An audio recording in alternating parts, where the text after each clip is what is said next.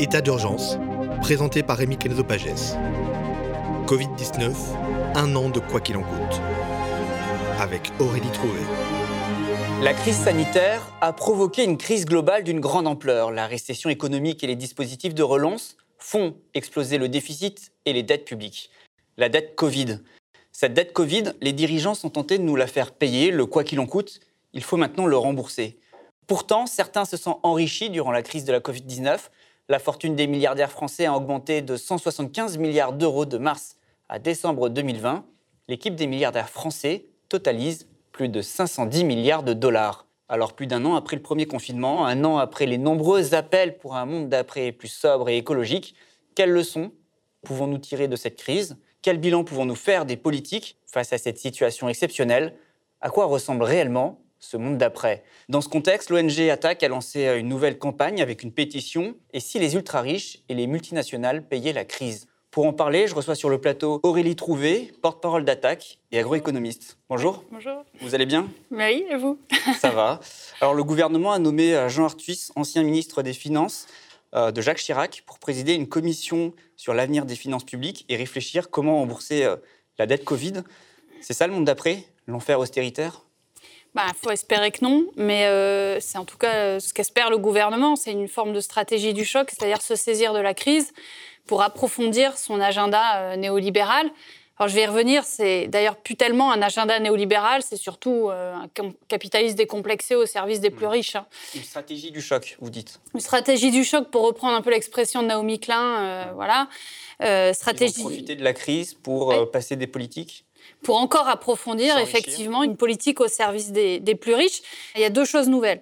Euh, à mon avis, ou en tout cas plus importantes qu'avant, c'est qu'on n'est plus dans l'idée d'un néolibéralisme, d'autorégulation des marchés, où l'État n'interviendrait pas trop. En fait, on a quand même euh, plusieurs centaines de milliards d'euros de dépenses publiques rien qu'en France, sauf que cette dépense publique, elle a été mise au service des plus riches ou des entreprises, euh, essentiellement, puisque vous voyez que par exemple dans le plan de relance, bah, il y a 1% qui vise les plus précaires. Hein. Mmh. Donc c'est une, dépense publique monstrueuse, mais en tout cas sans jamais lâcher l'objectif qui est de, démanteler petit à petit les services publics, euh, de privatiser, etc.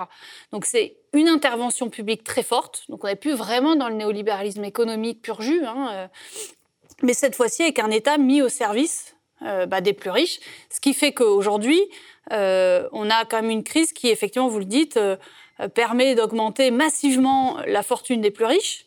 Je prends juste Bernard Arnault, hein. il a quand même augmenté de plus de 60 milliards d'euros. Enfin, c'est vertigineux. Hein. Hmm.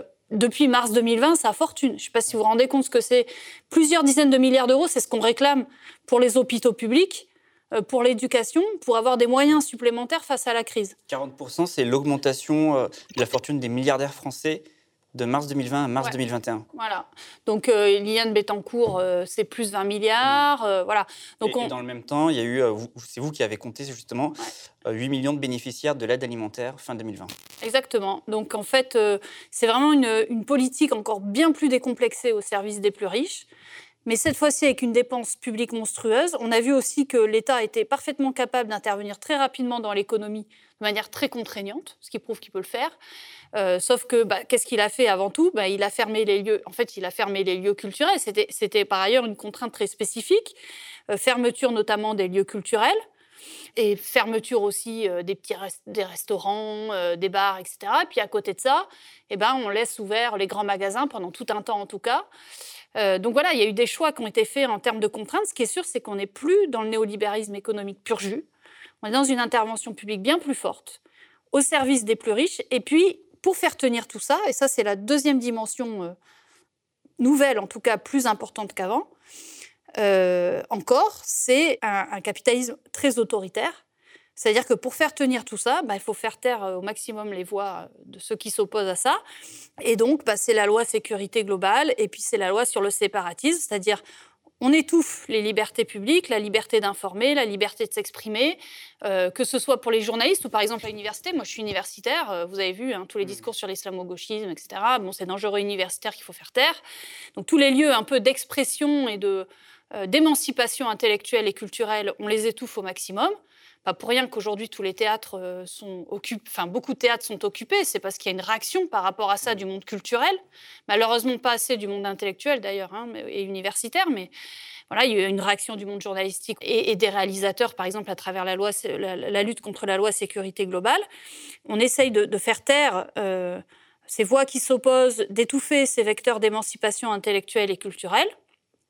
Et puis on essaye de diviser aussi la population euh, par des projets de loi comme celle sur le séparatisme, euh, qui stigmatisent d'abord une population bien précise, hein, qui est celle des, musulmans, euh, et qui est une manière de diviser, de, faire diversion. sur, et, en plus, voilà, de diviser la population, ce qui marche. Hein. d'après, finalement. Alors, ça, c'est celui d'Emmanuel Macron, avec sans doute, une, à mon avis, une alliance qui se prépare, qui est très dangereuse, qui est une alliance entre cette droite bourgeoise des riches, hein, qui est celle d'Emmanuel Macron. Bon, président des riches, hein, ça, des ultra-riches, mmh. ça c'est pas nouveau, et euh, une droite identitaire d'extrême droite. Et je pense que cette alliance-là, ça, a donné Salvini en Italie, ça a donné euh, Boris Johnson, ça a donné Donald Trump. Je pense qu'aujourd'hui, euh, bah, on le voit quand on voit le débat entre Darmanin et Le Pen, c'est très clair.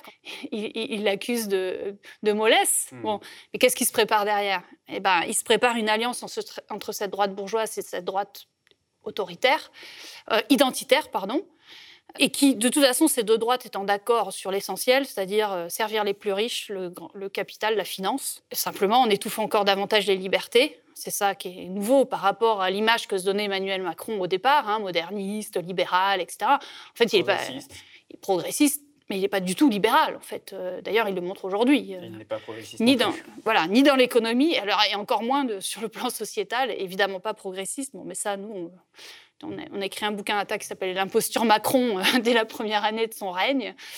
Bon, là, voilà, de toute façon, rien que déjà dans sa campagne, on pouvait le deviner qu'il n'était pas progressiste. Par contre, qu'il renforce à ce point-là la dimension autoritaire, bon, ça, pouvait se prévoir, mais euh, voilà, là, il y a une vraie. Euh, une vraie offensive qui est, à mon avis, extrêmement dangereuse, qui fait que des, associations, des organisations syndicales et associatives comme ATTAC et bien d'autres organisations syndicales et associatives, on s'est retrouvés sur ces questions-là, alors qu'au départ, on, on est moins là-dessus, par exemple, l'attaque sur les libertés publiques, mais sauf que là, on est vraiment, enfin voilà, on, attaque le, Parce que ça va permettre justement de faire passer toutes ces réformes derrière, notamment les réformes structurelles, les plans de rigueur. Hum, Emmanuel Macron, il pourrait euh, être tenté de nous faire rembourser la dette Covid, qui est estimée à 234,8 milliards d'euros sur 2020. Ouais. Et puis là, il nous, annonce 400 et quelques. Bruno Le Maire nous a annoncé 400 et quelques d'ici fin 2021. Bon, voilà. Donc, effectivement, l'idée, c'est euh, de faire payer non pas les grands profiteurs de la crise, c'est-à-dire euh, ces milliardaires, mmh. euh, les 1% les plus riches. milliardaires de plus, dont le fondateur du laboratoire Moderna. Voilà, c'est voilà, quand même incroyable. D'un côté, il se passe ça.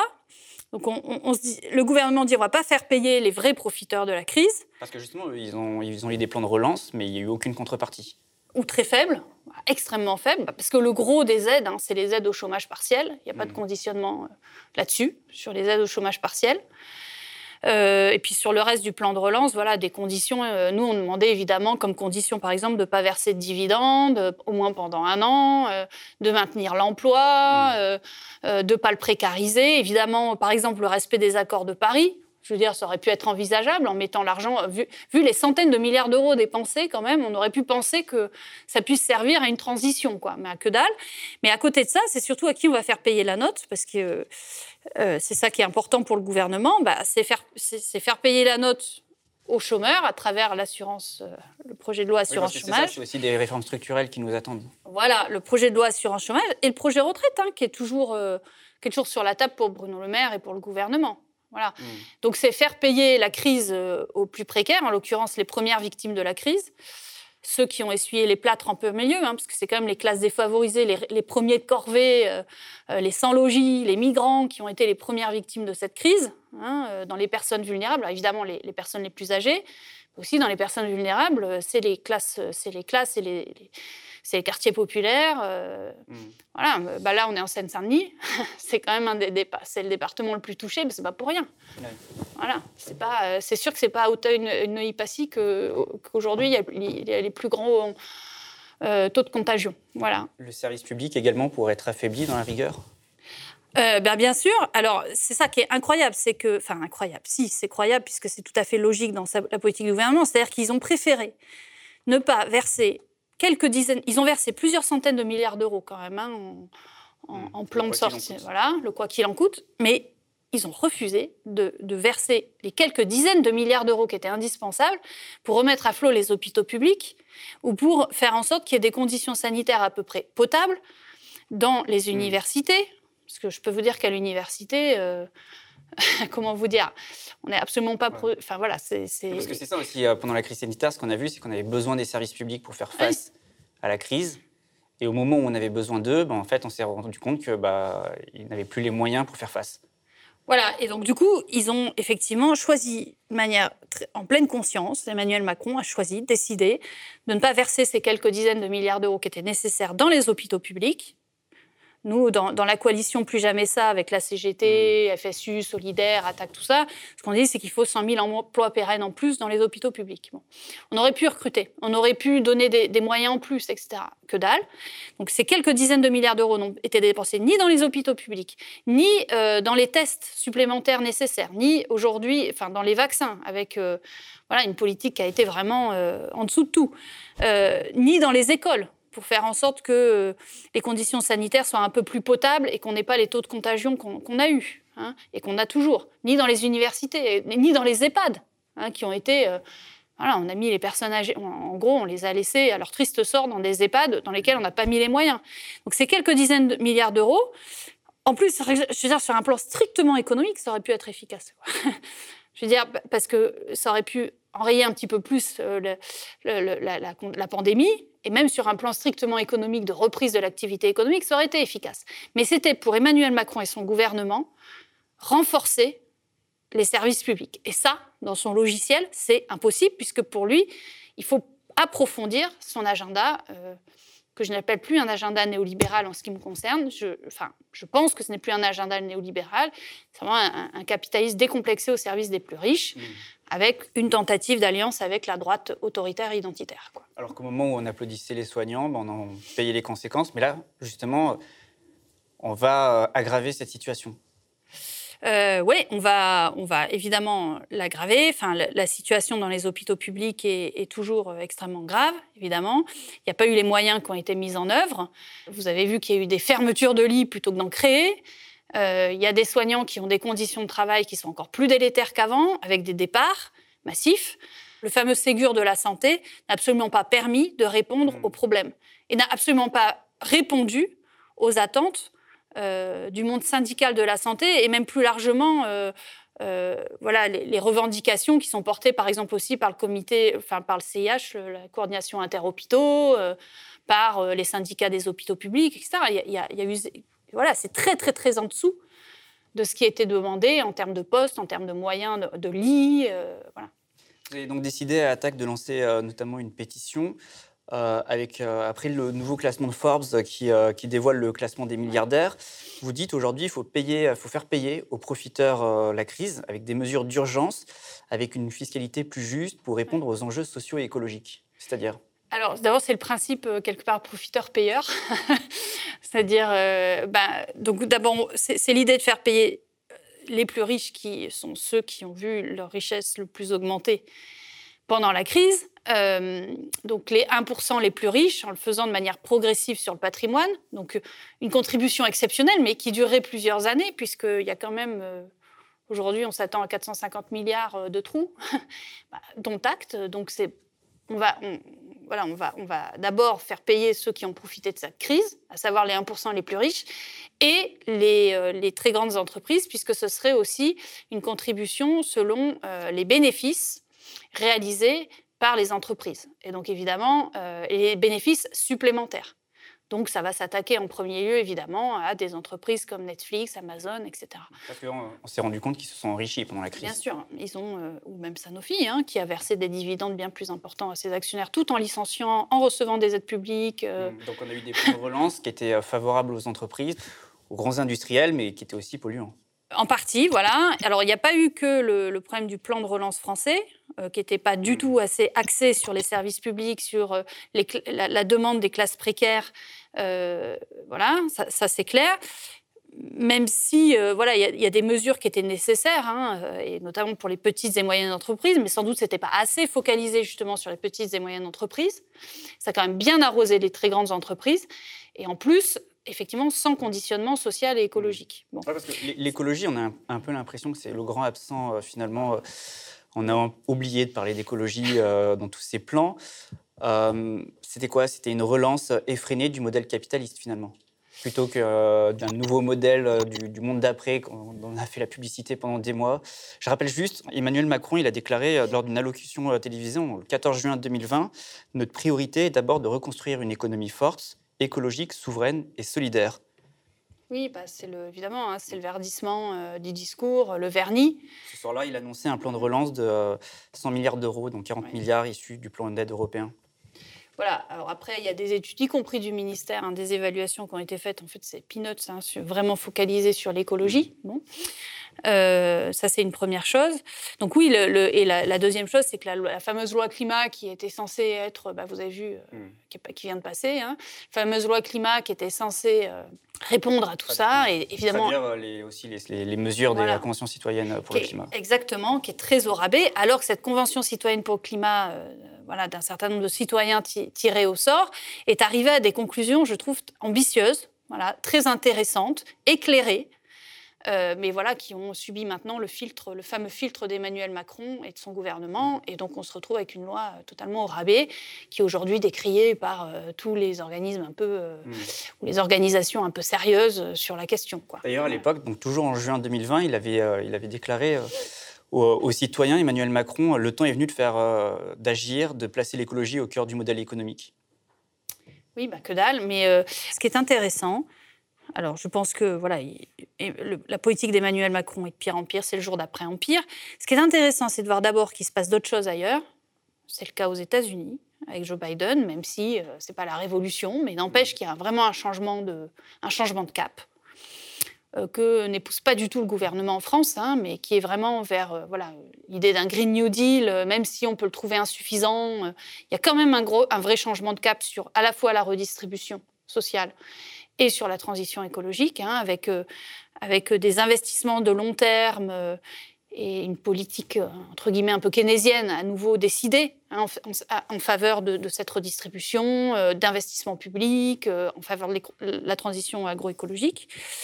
Je dirais que le deuxième aspect positif, selon moi, enfin positif, qui peut être porteur d'espoir, c'est que justement les gens en France, ailleurs dans le monde sans doute aussi, se sont rendus, j'espère en tout cas, ont conscience que euh, bah d'abord, on peut changer très vite nos manières de produire et de consommer, c'est-à-dire en, en, un rien de temps, en fait, en, une période très courte, euh, on a fortement réduit notre empreinte écologique au moment du confinement, ce qui veut dire aussi qu'on peut, on peut changer les choses assez rapidement à condition mm. de, de, de, décisions fortes. C'est-à-dire qu'il faut aussi revoir nos besoins, il faut euh, produire, consommer moins. Voilà, ben alors... Autrement Voilà, c'est autre, alors autrement, moins au niveau global. Et décider aussi quelles sont les activités essentielles. Exactement. Alors, après, voilà, je, je on n'aura pas d'autre choix qu'une diminution de la consommation énergétique et matérielle à un niveau global, en tout cas en France. Je veux dire, euh, si tout le monde consomme euh, comme un Français moyen dans le monde, euh, c'est la catastrophe, encore pire qu'aujourd'hui. Donc c'est absolument pas, on a une consommation absolument pas durable au niveau global. Mais évidemment, ceux qui ont à réduire leur consommation, c'est avant tout les plus riches en fait. C'est eux qui ont l'empreinte écologique la pire. Et puis, évidemment, à côté, vous avez aujourd'hui euh, toute une population qui est en précarité énergétique et matérielle. Donc, il ne s'agit pas pour tout le monde de réduire. Mais vous voyez bien le lien avec la question sociale, quoi. C'est-à-dire mmh. que réduire les inégalités de richesse, c'est déjà aussi aller dans le sens de, de ce changement de, de, mode de consommation. Ne serait-ce que parce que ce sont les plus riches qui, par leur mode de consommation, tirent tout le monde vers un modèle complètement insoutenable. Voilà.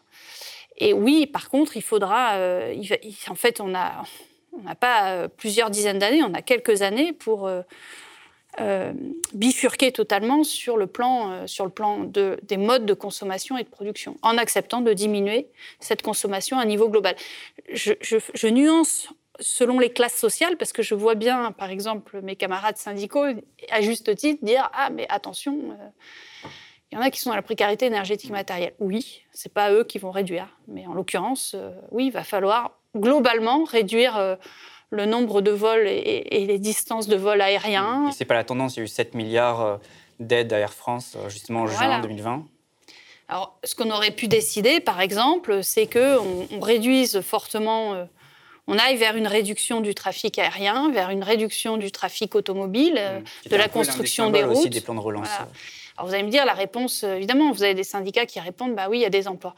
Bah, par exemple, on aurait pu appliquer euh, la semaine de 32 heures, voire de 30 heures, d'ores et déjà dans ces secteurs-là, à emploi à revenu constant. Bah, voilà, c'est pourquoi pas déjà appliquer cette politique de partage du temps de travail déjà dans ces secteurs qui ont besoin de réduire leur activité. Et puis ensuite, il faut et c'est ce qu'on dit avec euh, la plateforme Plus Jamais Ça, il faut absolument euh, prévoir une, transition de ces emplois et de ces secteurs vers d'autres secteurs de transition écologique. Alors c'est le transport ferroviaire, qui n'est absolument pas soutenu aujourd'hui par le gouvernement. C'est le transport ferroviaire, euh, c'est tout le secteur du recyclage des déchets, c'est le secteur des énergies renouvelables de l'agroécologie, etc., où là, on peut créer des millions d'emplois, faire des centaines de milliers d'emplois, sans compter les services publics et tout un tas de, de, secteurs de services qu'il faut absolument développer en faveur des besoins sociaux, les crèches, les écoles, dans les écoles, dans les hôpitaux, dans les EHPAD, etc. Et ça, c'est empreinte énergétique très faible. Donc vous voyez, mais là, il faut, il faut réfléchir sur 10 ans, sur 20 ans. C'est un peu ce sur quoi commence à s'engager Biden, par ailleurs. Hein. C'est ça un vrai Green New Deal. C'est qu'est-ce que dans 5, 10, 20 ans, quel secteur il va falloir décroître et quel secteur il va falloir faire croître pour une transition écologique et sociale. C'est la question de la planification industrielle finalement. Voilà, planification industrielle et écologique plus globalement, parce que c'est pas que l'industrie, c'est aussi euh, ben, développer certains services, et effectivement développer certaines industries, mais pas le développer tout azimut. Réfléchir le développement de l'industrie pour relocaliser, c'est vrai, une partie.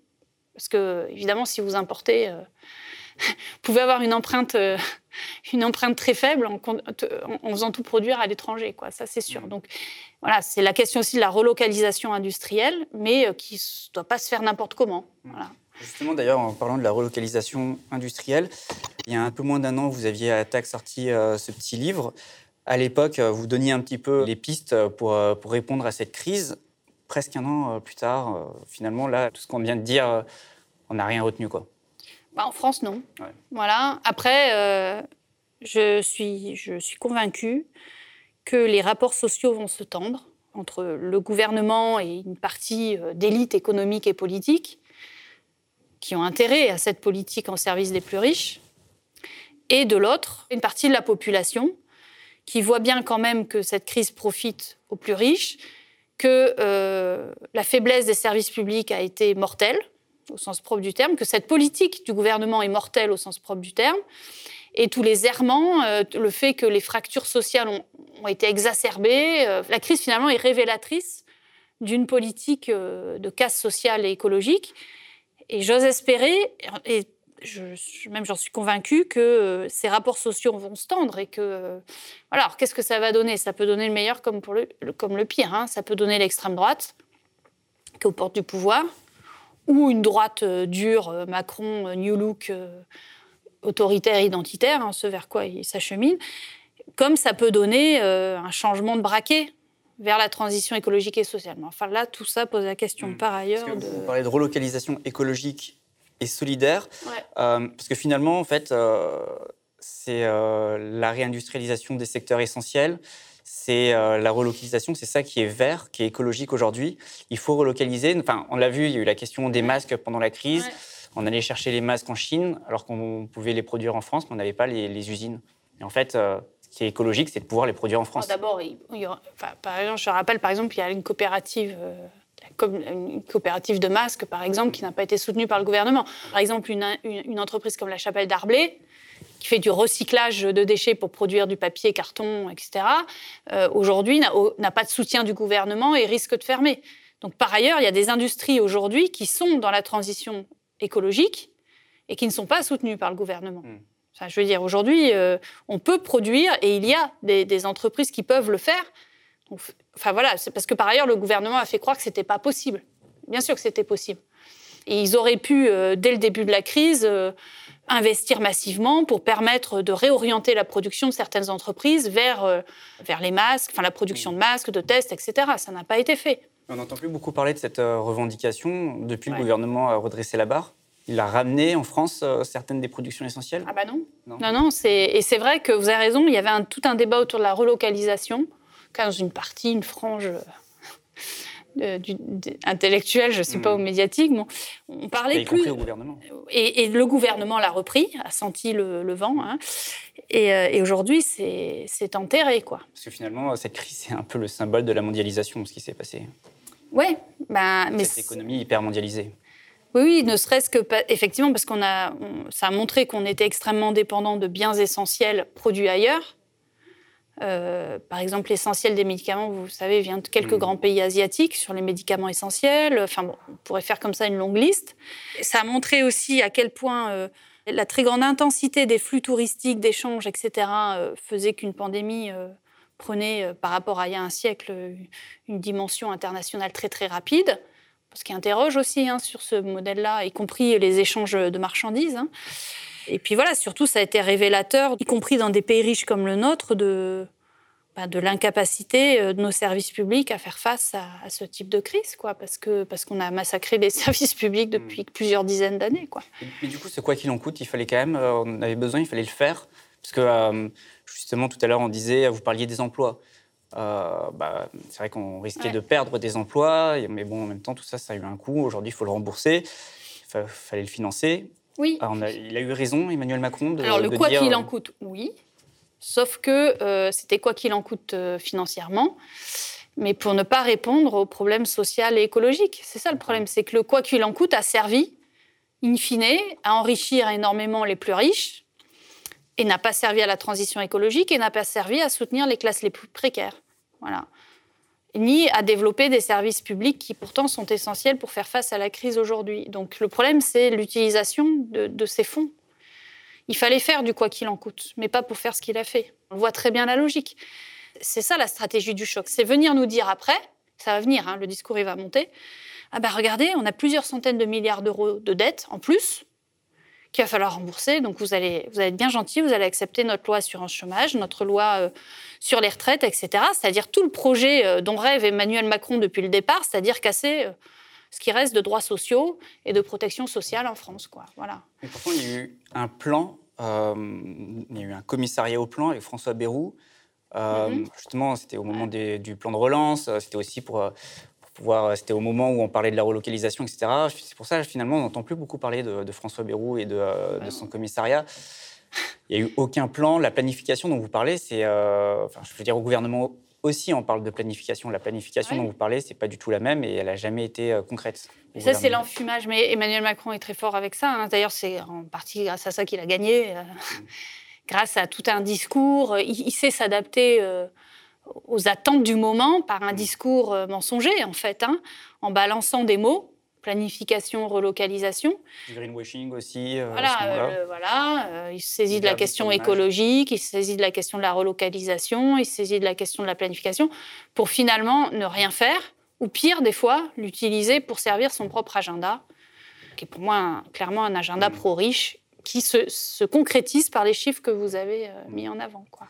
Pour conclure euh, cet entretien, parce que là, on est plus ou moins au troisième confinement. Je dis plus ou moins parce qu'il ressemble quand même euh, pas beaucoup euh, au précédent, mais on fait face toujours aux mêmes enjeux, aux mêmes problématiques. Et là, dans cette période de, période de crise, il va falloir construire de la solidarité. la solidarité concrète, mais pour moi, il va falloir aussi construire des luttes sociales et écologiques qui permettent de renverser, ou en tout cas de, renverser le rapport mm. de force, en tout cas de peser bien davantage face à ce gouvernement. Et puis ensuite, euh, ben, sur le plan électoral, il va falloir aussi qu'il y ait euh, un projet politique qui permette aussi de, contrer euh, de manière, voilà, sur un plan écologique, social et démocratique, ce qui est aujourd'hui mis en œuvre par le gouvernement. Donc voilà, c'est sûr qu'on a une immense lutte idéologique, culturelle du côté des mouvements sociaux, mais aussi euh, du côté des, forces politiques électorales à mener, qui est immense, mais euh, alors il y a sans doute quelque chose qui, est ressorti dans cette crise, c'est le besoin de radicalité pour moi. à gauche, pour être clair. À gauche et dans la gauche écologique, on va dire ça. Euh, donc du côté de la gauche et de l'écologie, c'est l'idée, en tout cas nous dans Plus Jamais ça, où il y a une tonne d'organisations syndicales associatives, c'est vraiment, y compris des grandes organisations, peut-être qui n'étaient jamais arrivées à une vision aussi systémique hein, de système. C'est vraiment l'idée qu'il faut s'en prendre aux racines même du système. On n'est plus à discuter d'une mesure à la marche. Quoi. Évidemment, euh, dire il faut mettre à bas le capitalisme, en tout cas, il faut, il faut rencontrer les dynamiques profondes, celles de l'exploitation. Parce qu'on voit bien que la politique euh, aujourd'hui d'Emmanuel Macron, c'est plus seulement une politique néolibérale c'est vraiment la logique profonde du capital, du capitalisme, c'est-à-dire l'exploitation toujours plus importante du travail, de l'humain et du vivant au service euh, des profits du capital. Ça signifie que ce qui se passe aujourd'hui, euh, les économistes pouvaient le prévoir, cette sortie euh, de crise par plus de crise finalement, avec la rigueur, avec cette volonté de nous faire rembourser la dette? Ah oui, c'était un scénario qu'on redoutait, quoi. Mais euh, bon, c'est toujours compliqué de savoir à l'avance aussi euh, quel va être l'état du rapport de force. C'est-à-dire, est-ce qu'on va laisser Emmanuel Macron mener cette politique-là? Mmh. Moi, j'avoue qu'il y a un an, je pensais qu'il y aurait davantage peut-être, euh, après tous les discours qu'on a eus, de mouvements de lutte face à ce gouvernement. Le problème, je le dis, c'est un, les conditions sanitaires qui ont largement mmh. affaibli, en tout cas, là je parle moi de ce que je connais, c'est-à-dire les mouvements sociaux, ça nous a quand même énormément affaibli. Enfin, voilà, c'est quand même très dur de lutter avec les règles sanitaires. Dans les manifestations, on ne se mmh. voit pas physiquement entre militants. Enfin, c'est très dur. On n'a pas envie de se retrouver au milieu d'une foule. Aussi. Et puis, ce qui n'aide pas non plus, euh, c'est le déferlement de violences policières qu'on a connu d'ailleurs pendant les marches des libertés et d'autres. Le déferlement de violences policières qui fait qu'aujourd'hui, avant d'aller manifester, vous interrogez deux secondes et qu'on voit plus un seul gamin en manif, mais à juste titre. Enfin, et donc aujourd'hui, ben, on fait face quand même euh, à ça. Donc c'est dur de se mobiliser. En même temps, je, pense que les, les, classes dominées, enfin les populations dominées, mettent sans doute peut-être plus de temps que les classes dominantes à réagir. Donc je pense qu'on on va réagir, mais ça va prendre du temps. Un an après, j'ai l'impression qu'on est frappé d'amnésie finalement. Enfin, tout ce qu'on disait il y a un an, tout, on se projetait sur un autre, euh, sur, un, sur un autre avenir. Euh, je parlais des revendications, de la relocalisation écologique, on n'en parle plus du tout. on sous-estime peut-être la capacité des élites économiques et politiques et du système capitaliste en général à se saisir des événements pour se renforcer. Et, donc, ben, en face, euh, quand on lutte contre ça, quand on est du côté des dominés, en plus dans une période de, crise sanitaire, de changement, de bouleversement profond, euh, et ce carcan autoritaire euh, qui est bien fait exprès, hein, ce carcan autoritaire, euh, ces mauvais débats qui puent sur l'islamo-gauchisme et tout ça, bah, c'est très compliqué de faire face à ça, de remettre au centre la question du conflit capital-travail et, et capital-vivant. Voilà. Donc la question sociale et écologique, c'est très compliqué. Donc, on va mettre du temps. Mais en même temps, ce que je pense, c'est que les rapports sociaux vont se tendre. En tout cas, une partie de la population se rend bien compte de ce qui se passe. Voilà. Et après, pour moi, ce qui sera décisif, c'est notre capacité à, à converger autour de propositions radicales. C'est comment avoir un arc de force suffisamment large autour de propositions suffisamment radicales. Parce que converger pour un truc euh, hmm. tout tiède, euh, qui, qui, ne propose que le prolongement euh, ou, la modification à la marge de ce qu'il y avait avant, ça ne sert à rien. Donc voilà, donc c'est ce que nous, on construit entre organisations syndicales et associatives dans Plus Jamais Ça. Voilà. Mais quid par ailleurs du monde électoral? Ça, je ne donnerai... Voilà. Ok, merci Aurélie Trouvé. Je le rappelle pour ceux euh, qui nous regardent mais qui préfèrent nous écouter, vous pouvez également euh, retrouver ces entretiens en podcast sur les différentes euh, plateformes d'écoute. Merci Aurélie Trouvé d'être venue sur le plateau du Média. Merci à vous. Le Média devient une coopérative. Alors pour garantir son indépendance, n'hésitez pas à devenir sociaux et à nous soutenir sur le Et pour ne rien rater de nos contenus, abonnez-vous au podcast.